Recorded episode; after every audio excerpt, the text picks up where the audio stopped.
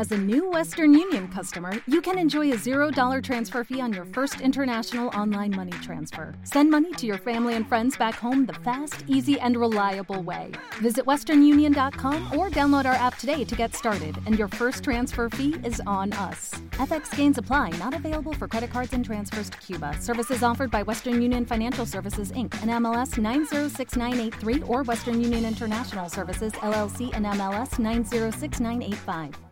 Crecimos pensando que no íbamos a poder vivir del arte. Hoy estamos comprometidas con cambiar esa creencia. Bienvenidos al podcast de Metanoia, donde te ayudamos a cortar la brecha entre tu pasión y los negocios. Vamos a hablar de todo, mitos, formación, oportunidades, creencias, emprendimientos y arte, porque la pasión es acción.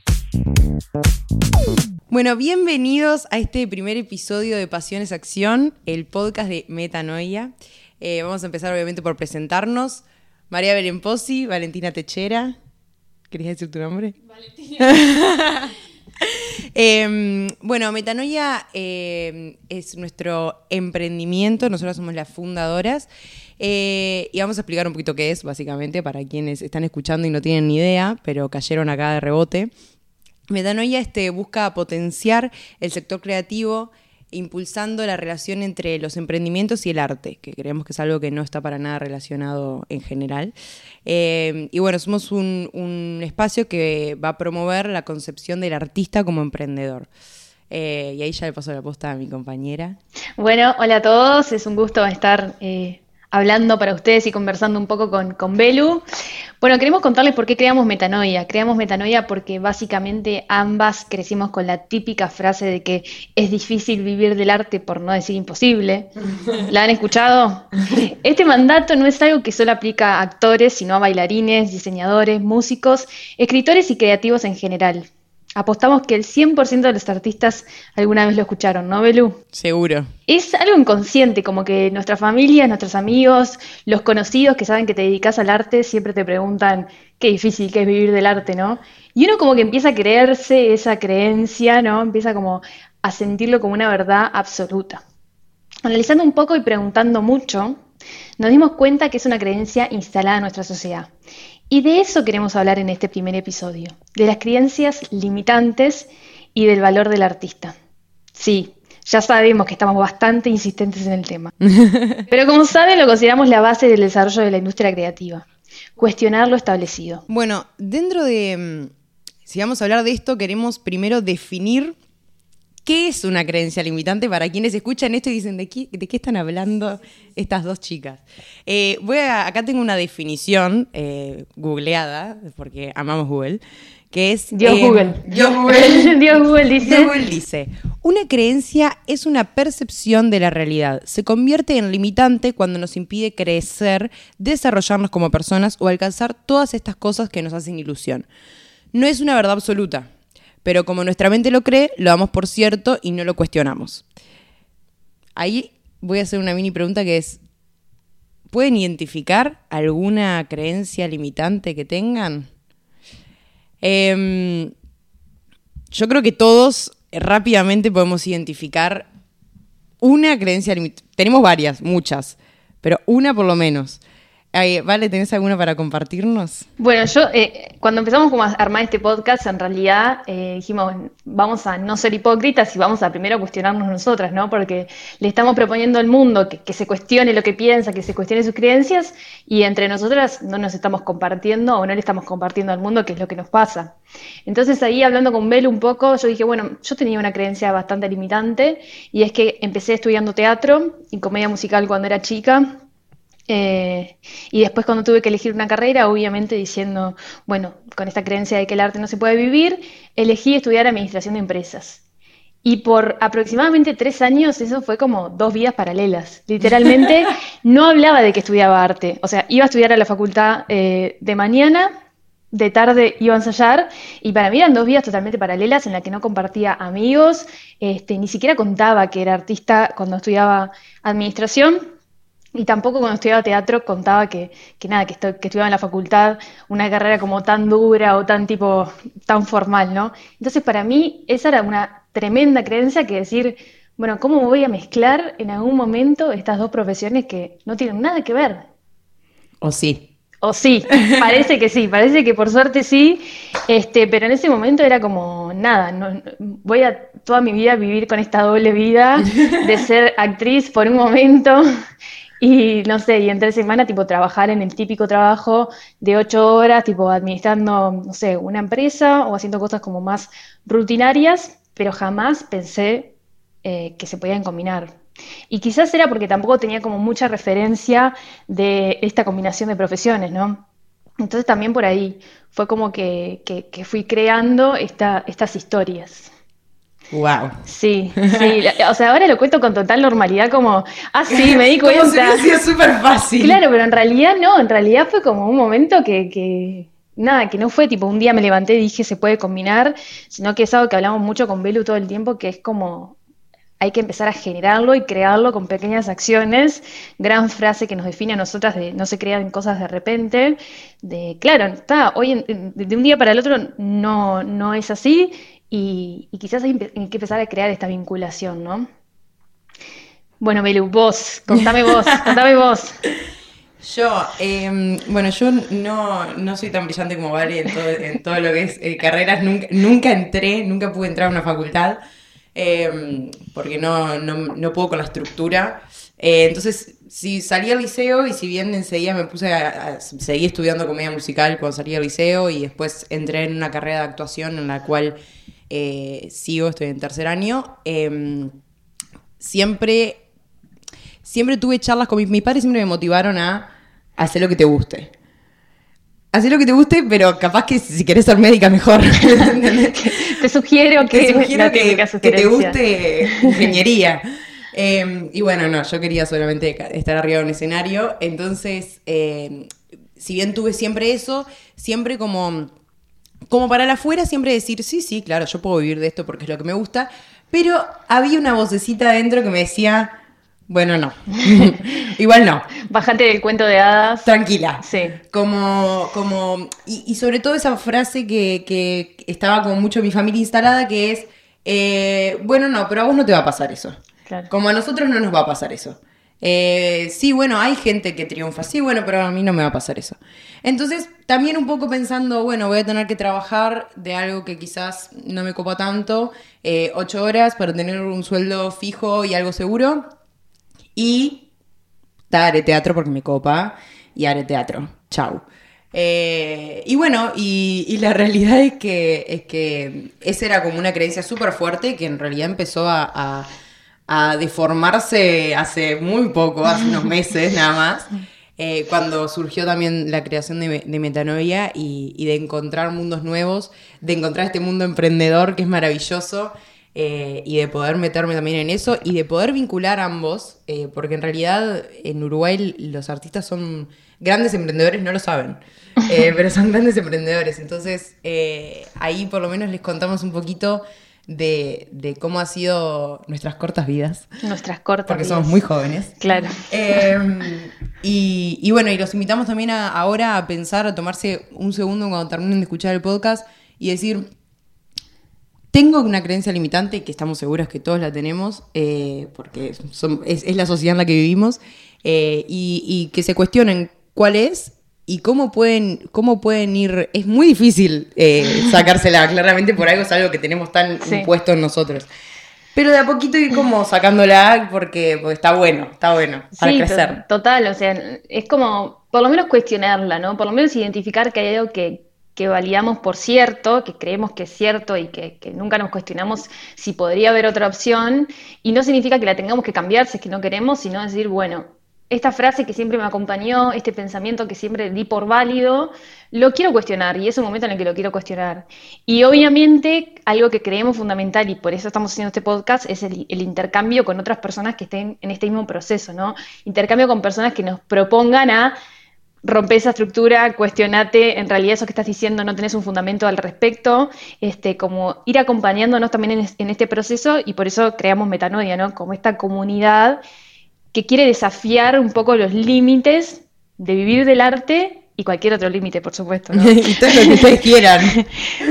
bueno, entonces, este, enganchando un poco con todo esto que estábamos hablando, eh, una de las cosas que, que teníamos muchas ganas de hablar es ¿cómo, cómo medimos el valor del artista? Eh, ¿Cuál es tu valor como artista? ¿Qué es el valor en sí? ¿Cuál, ¿Qué es la palabra? ¿Cuál es la fórmula? ¿Cómo definimos nuestro propio valor? En nuestro Instagram eh, abrimos un lindo debate eh, haciendo estas preguntas sobre qué era el valor para ustedes y, y, que nos contaran un poco cuando les decían esto, ¿cuánto vales? ¿O cuál es tu valor? ¿Qué es lo primero que se te venía, que se te venía a la mente? Tuvimos unas respuestas que las vamos a leer porque fueron muy, muy lindas, la verdad, de de poder este, analizar. Así que, a ver, un par fueron.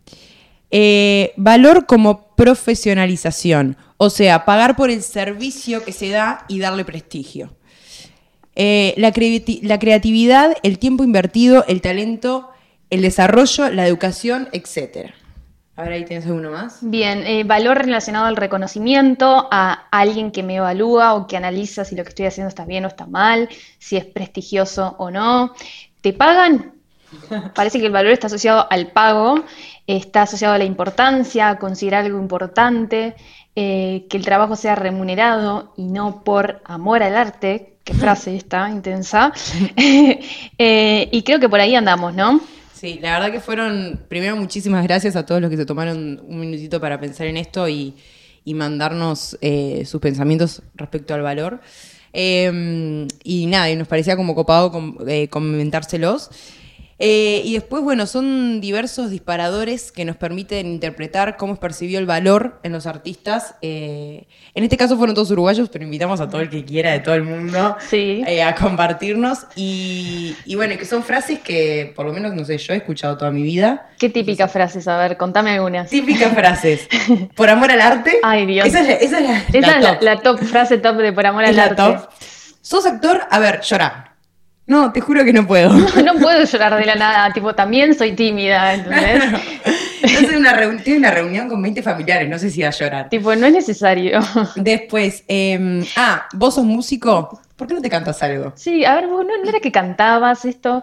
A mí esto me da mucha gracia porque me pasa, me pasa bastante seguido, este, como, no sé, cuando tengo que dar alguna presentación eh, en, no sé, como en algunos trabajos y me dicen, ay, dale, habla vos que sos actriz y que en realidad te sale fácil. No, no es lo mismo, tipo, tengo que entrar en contexto, o sea, no, no, no. Claro, siendo actriz estoy detrás de un personaje, hay, toda una cosa, acá estoy, soy yo. Eh, después, ah, venía al a tocarte unos temas, seguro te sirve hacerte conocido. Sí. Me sirve la plata, en realidad, gracias. me sirve que me valores. Sí. ¿Te animas a sacar unas fotos de onda? Así amplias tu, así amplias tu portafolio en un evento así, tenés como ejemplos de, este evento.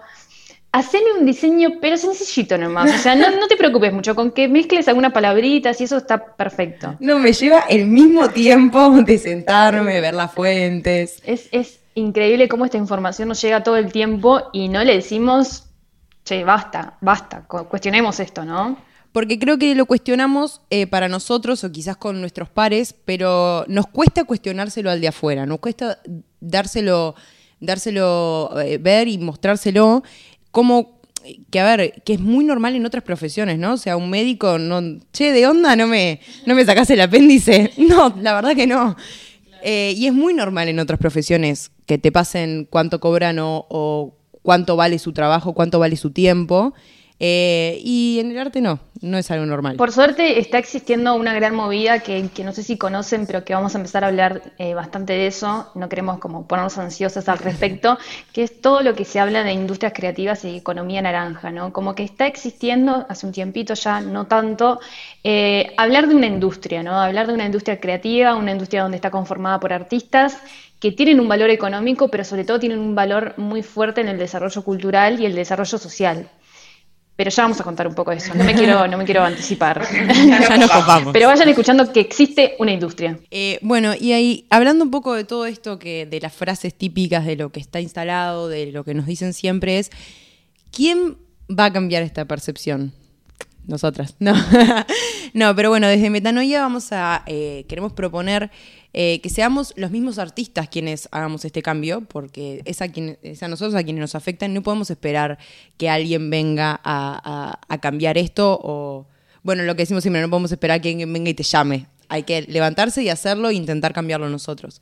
Este, está en nosotros mismos eh, aceptar nuestro valor y, dar, y darnos nosotros mismos valor, para que después el, otro, la típica frase, para que te quieran tenés que quererte vos mismo, bueno, para, para que te valoren tenés que primero valorar vos mismo tu trabajo y, hacer entender lo sacrificado y lo difícil que es también estar eh, haciendo lo que haces, ¿no? Todos los que hacemos arte sabemos que el trabajo que lleva, ¿no? Sabemos el tiempo que, que, que lleva ensayar, prepararnos, eh, sabemos que no es de la nada que salga la inspiración y pintar o simplemente tocar la guitarra, sino que hay un trabajo detrás, como cualquier otra profesión, ¿no? Entonces, si le estamos dedicando todo este tiempo, si estudiamos, si nos formamos, si creemos en eso, si pensamos que podemos vivir de, este arte, ¿por qué dejamos que este pensamiento nos limite? ¿Por qué pensamos que, que en realidad los incentivos, exteriores hagan que que sigamos repitiendo esta frase de en Uruguay o en el país en el que estemos no se puede vivir del arte. Dejemos de decir esa frase, por favor, creemos una nueva realidad, porque quiera, quieramos o no, estamos generando también una, realidad cuando seguimos repitiendo esta frase y, seguimos quejándonos. Ya sé que estamos siendo un poquito idealistas al respecto, pero déjennos soñar por un ratito. No pasa nada si nos llaman soñadoras o locas, queremos hacerlo. Me encanta, me encanta, es así, es así. Eh, y a los artistas siempre en algún punto, eh, antes de hacer el cambio, nos trataron de locos o de soñadores o de que eso nos iba a poder y después decís, después, muchos años después, ah, mira qué buen artista era. pero también pasa en todas o sea, en, otras industrias, en como cada, cada, no sé, por decirte, tipo en industrias de tecnología o en recursos humanos, que alguien trae una propuesta nueva y al principio es, eso es una locura. O sea, no nos, no, no, no nos sintamos que somos los únicos que nos pasa esto, ¿no? Nos pasa a todas las industrias y por eso también y metiendo otro spoiler más, es que queremos trabajar con, cosas multidisciplinarias, ¿no? Que no solamente de artistas por artistas, sino como cómo podemos alimentarnos y trabajar en conjunto con otras disciplinas también. Me encanta, ya, ya me, pongo ansiosa. No esperabas que contara todo esto, ¿no? ¿no? para nada. dijiste, bueno, vas a contar lo, lo, único. vale, que siempre me dice, no, capaz que menos, menos, menos. eh, bueno, con este episodio que, nunca queremos que sean tan largos, eh, queremos que sean 20 eh, minutos para que... Para para, que sean fáciles de escuchar. Este, queríamos plantar esta semillita, invitarlos a, cuestionarse, quizás empezar a cuestionar a la afuera si se puede, eh, y empezar a identificar estas cosas para poder empezar a resolverlas. Este, estas cosas que básicamente nos limitan a hacer lo que amamos eh, desde muchos desde que somos muy chiquitos. Este, vale, ¿nos vas, ¿los vas a invitar a algo? Sí, bueno, tenemos una mega novedad y es que con todo este impulso vamos a hacer un primer taller, un primer taller de esta comunidad metanoica para juntarnos, para conversar. Y el taller obviamente se llama El valor del artista. Este taller tiene como objetivo ser un espacio práctico, es decir, vamos a hacer eh, actividades prácticas para conocer qué te impide conectar con tu valor y qué te impide vivir de tu arte. El taller va a estar a cargo de Camila Lucas, una gran amiga nuestra y una gurú que nos ha acompañado en este proceso y ha sido parte fundamental de la creación de Metanoia. Así que aprovechamos, Cami, para agradecerte públicamente. sí, gracias, Cami. Eh, y bueno, pueden entrar en la web de Metanoia, metanoia.uy. Ahí está publicado el taller. También lo vamos a compartir brevemente, eh, en breves en, en nuestras redes sociales. Y pueden pedirnos más información por ahí. Y bueno, y cualquier eh, reflexión que tengan sobre, sobre este podcast, sobre lo que escuchen, cualquier cosa que se les venga a la mente, obviamente cualquier duda sobre el taller o lo que sea, eh, pueden escribirnos en arroba metanoia.uy, que es nuestro Instagram. Nos escriben por ahí, vamos a estar este, muy activas eh, y mandando cositas. Síganos si no nos siguen. Em, así que nada, bueno, muchísimas gracias por acompañarnos y bienvenidos a la comunidad creativa de Metanoia.